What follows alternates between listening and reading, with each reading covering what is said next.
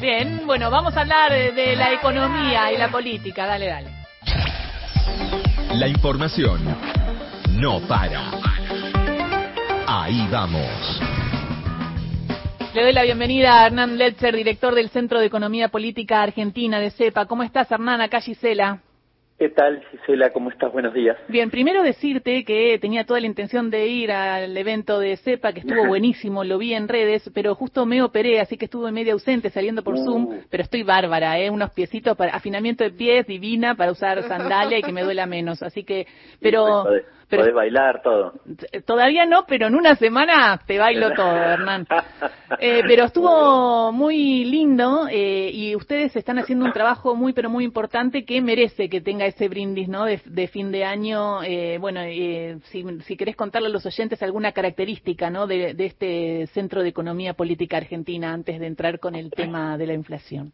Sí, festejamos los 10 años. La verdad que han sido años de mucho trabajo. Nosotros nacimos de un grupo que, estudiábamos en Flaxo eh, con Basualdo y la verdad que en aquel momento un poco lo que nos motorizó es que el debate público, lo que estamos por hacer ahora justamente, eh, necesitaba argumentos en materia económica, así que siempre, eh, digamos, este, primó la, la, necesidad de ponerle argumentos a las discusiones. Nos inquietaba mucho que, que las discusiones en materia económica eh, cualquiera podía decir cualquier cosa, él sigue siendo un poco así, pero bueno, nuestro aporte intenta tratar de, llenar ese vacío. Después, los datos, eh, los análisis son naturalmente interpretables, debatibles y demás, las miradas son distintas, pero los datos son los datos, la, la información es la información. Así que en ese sentido, siempre intentamos hacer un aporte y un poco más acá en el tiempo, la verdad que también vimos oportuno la necesidad de convocar a, un montón de compañeros y compañeras vinculadas al mundo de la economía para,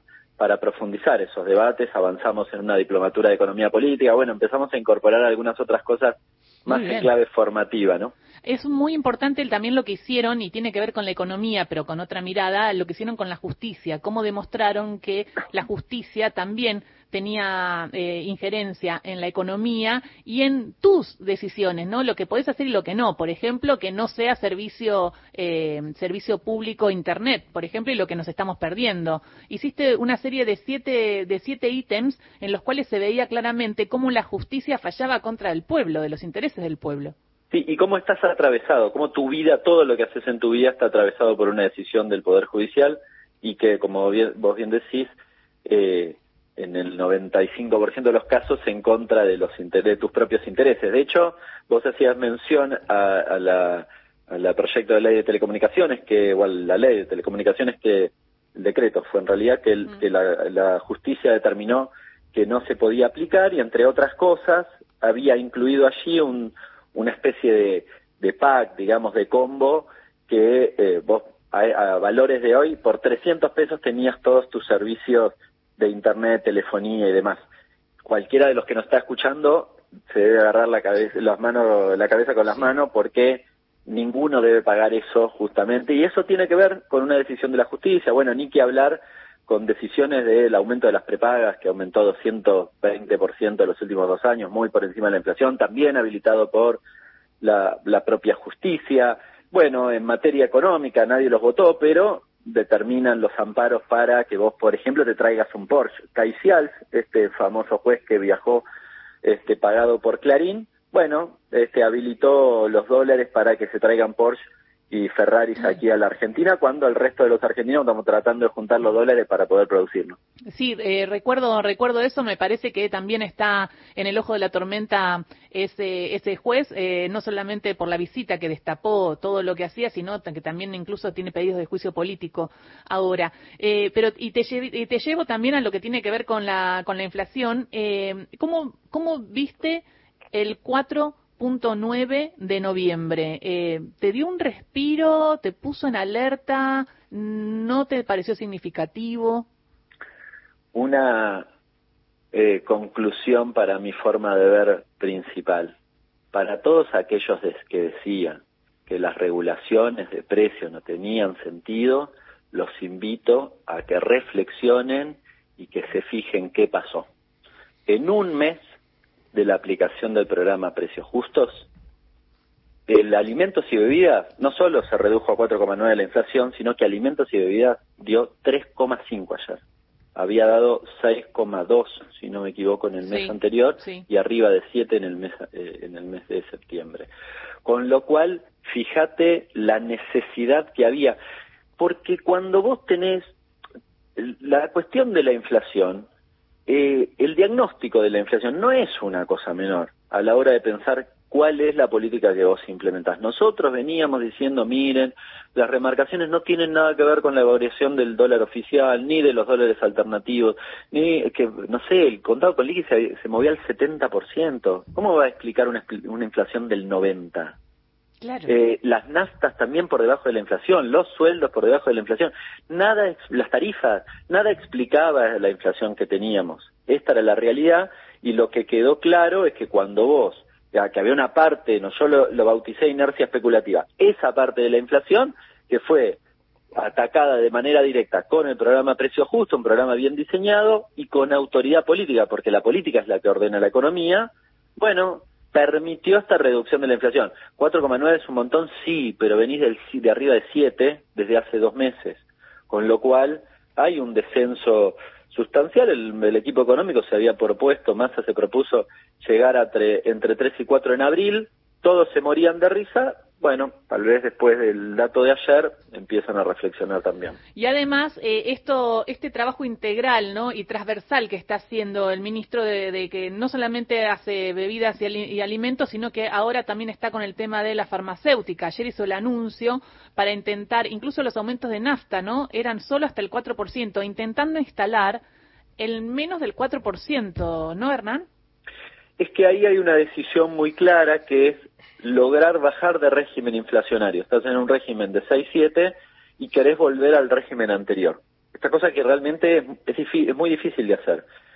Eh, después habrá que abordar eventualmente el régimen este, de, de 3-4%, pero lograr llegar a ese régimen es, muy difícil. Bueno, lo ha logrado con estos acuerdos de precios y con algunas otras cosas que han tenido poca trascendencia. Hace unos días atrás, debe haber sido hace una semana, mm. fue el día del partido de la Argentina. Claro, estábamos todos en otra, pero se anunció un acuerdo con todo lo que tiene que ver con packaging, con aluminio y demás con PET. Ah, plástico también. exactamente, para que los, para que, a ver, ¿cuál es el objetivo de eso? Que el empresario, lo que denominamos formador de precios, no me diga, che, el 4% no puedo porque, mirá, me aumentó 8% los envases. Bueno, no, no te va a aumentar 8%, te va a aumentar a lo sumo 4. Conclusión, nadie puede quejarse y decir, no, mis costos están por encima de esta pauta. Bien, así que eso le da continuidad, le da estabilidad al acuerdo de precios. Esto me parece interesante porque eh, en estos días se ha debatido un poco esta cuestión.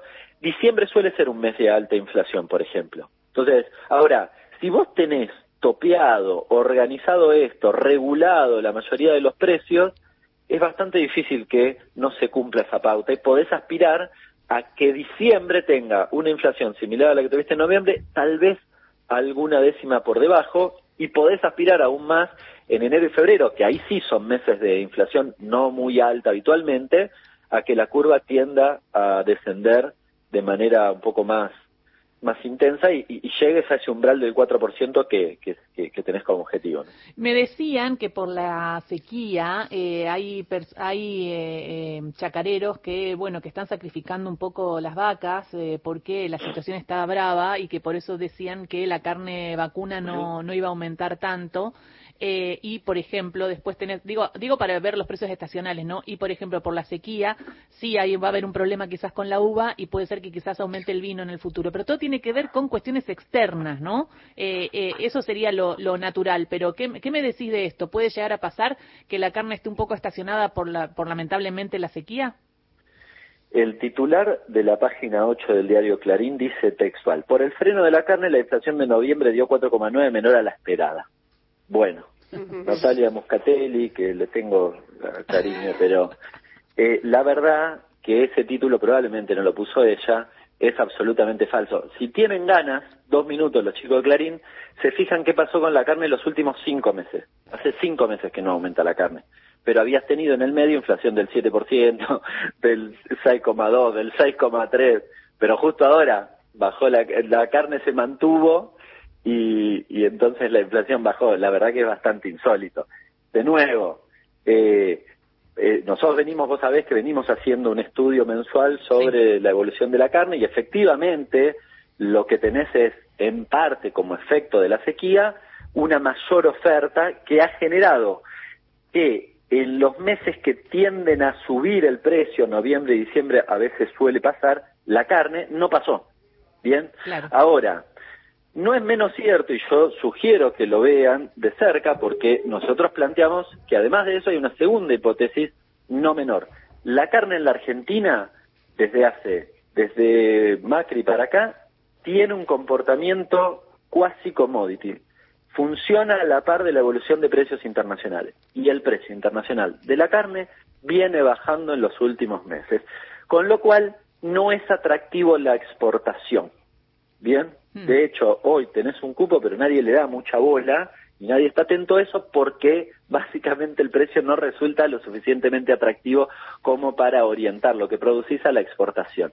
Entonces, eso da cuenta de la importancia que tiene también el desacople de precios cuando los precios internacionales aumentan, ¿no? Y que tuvo efecto en esa suba eh, a lo largo del 2022 que nos depositó en el régimen de inflación de 6-7 puntos, el efecto internacional, claramente. Bueno, porque no lo desenganchamos. Desengancharlo es importantísimo. Conclusión, la carne no es la explicación. Sí, si hubiese dado más alto, la inflación hubiese sido más alta, sí, naturalmente, pero la realidad es que nadie puede acotar el 4,9 a la explicación de que la carne no aumentó, porque de hecho no aumentó en los últimos meses. Habla Hernán Letcher y preguntarte como, como eh, economista y también político, porque de eso se trata y vos siempre lo decís, la economía es eh, política y lo estás viendo con la centralidad que está teniendo Sergio Massa al tener toda la botonera, esto que pedía Guzmán hacía mucho eh, tiempo, en una situación crítica como la que estamos. ¿cómo, ¿Cuál es tu valoración de lo que está haciendo el ministro de Economía? Yo creo que desde que ha asumido ha logrado en esta época que estamos en época de mundial al menos dos goles importantes.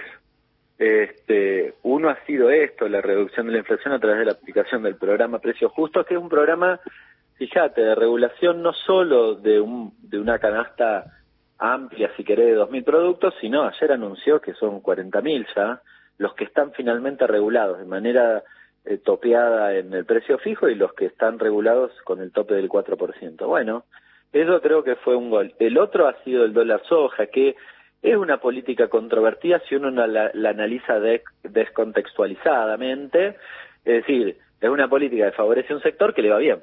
Ahora, cuando la analizas en el contexto, lo que vos lograste es acceder a los dólares que eh, te permitieron evitar una devaluación. y los dólares no estaban dispersos en la economía. Estaban Estaban en los sí. bolsa cuando nosotros decíamos, che, lo están reteniendo para generar una devaluación. Era. Y era así, era así.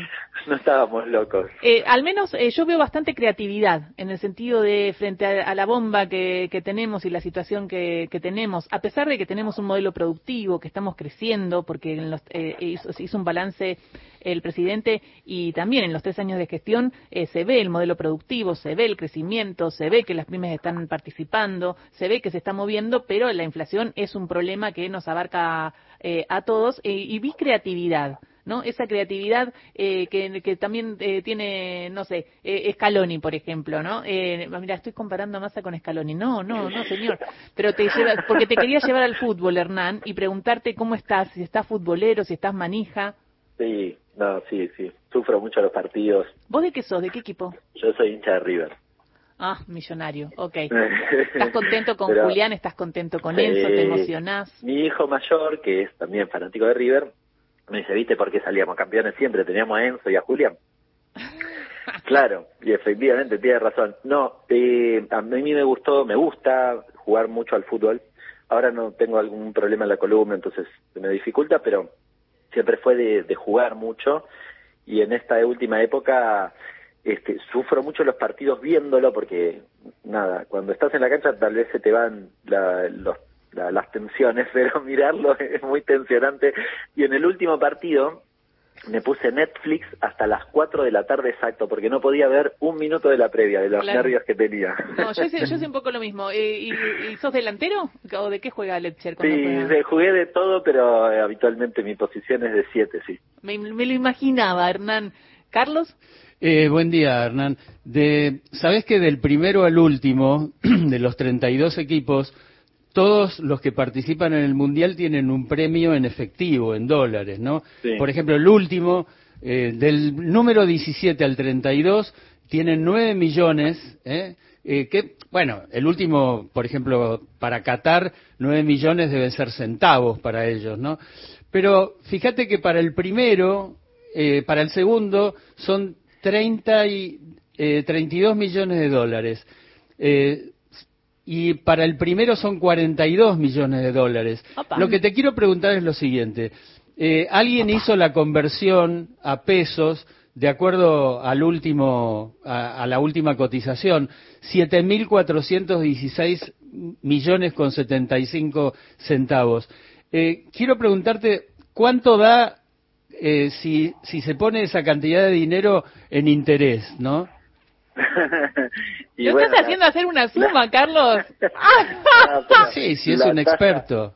La tasa, depende de cuánto tiempo lo pongas, pero la tasa debe estar para, para una cuestión así entre 80 90%, así que imagínate en un año la duplicás, digamos, ese sería el número.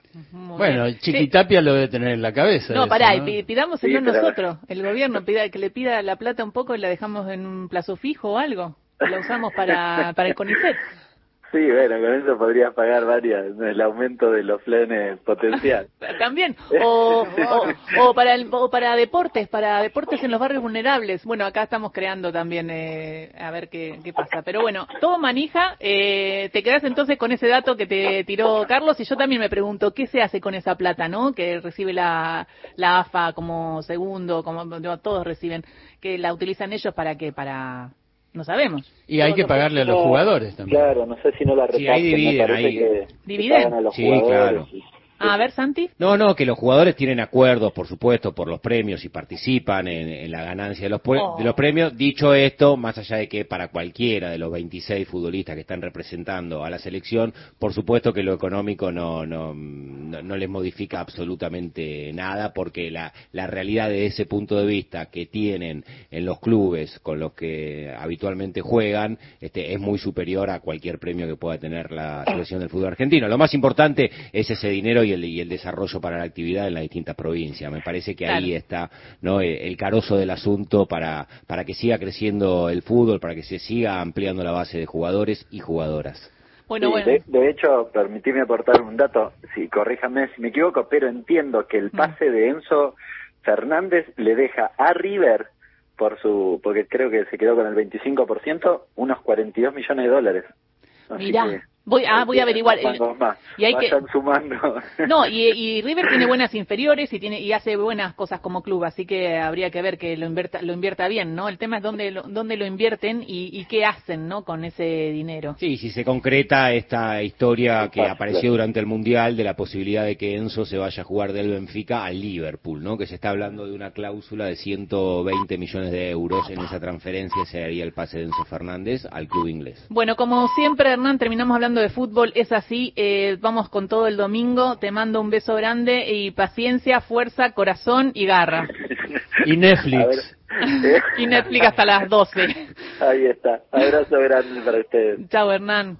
Era Hernán Lecher, director del Centro de Economía Política Argentina, del CEPA, charlando con nosotros sobre los números y sobre la política económica del gobierno con esta destacada baja de, inflación que frente a tanto aumento realmente uno respira un poquito aliviado y ojalá que esta inercia continúe. 10 de la mañana.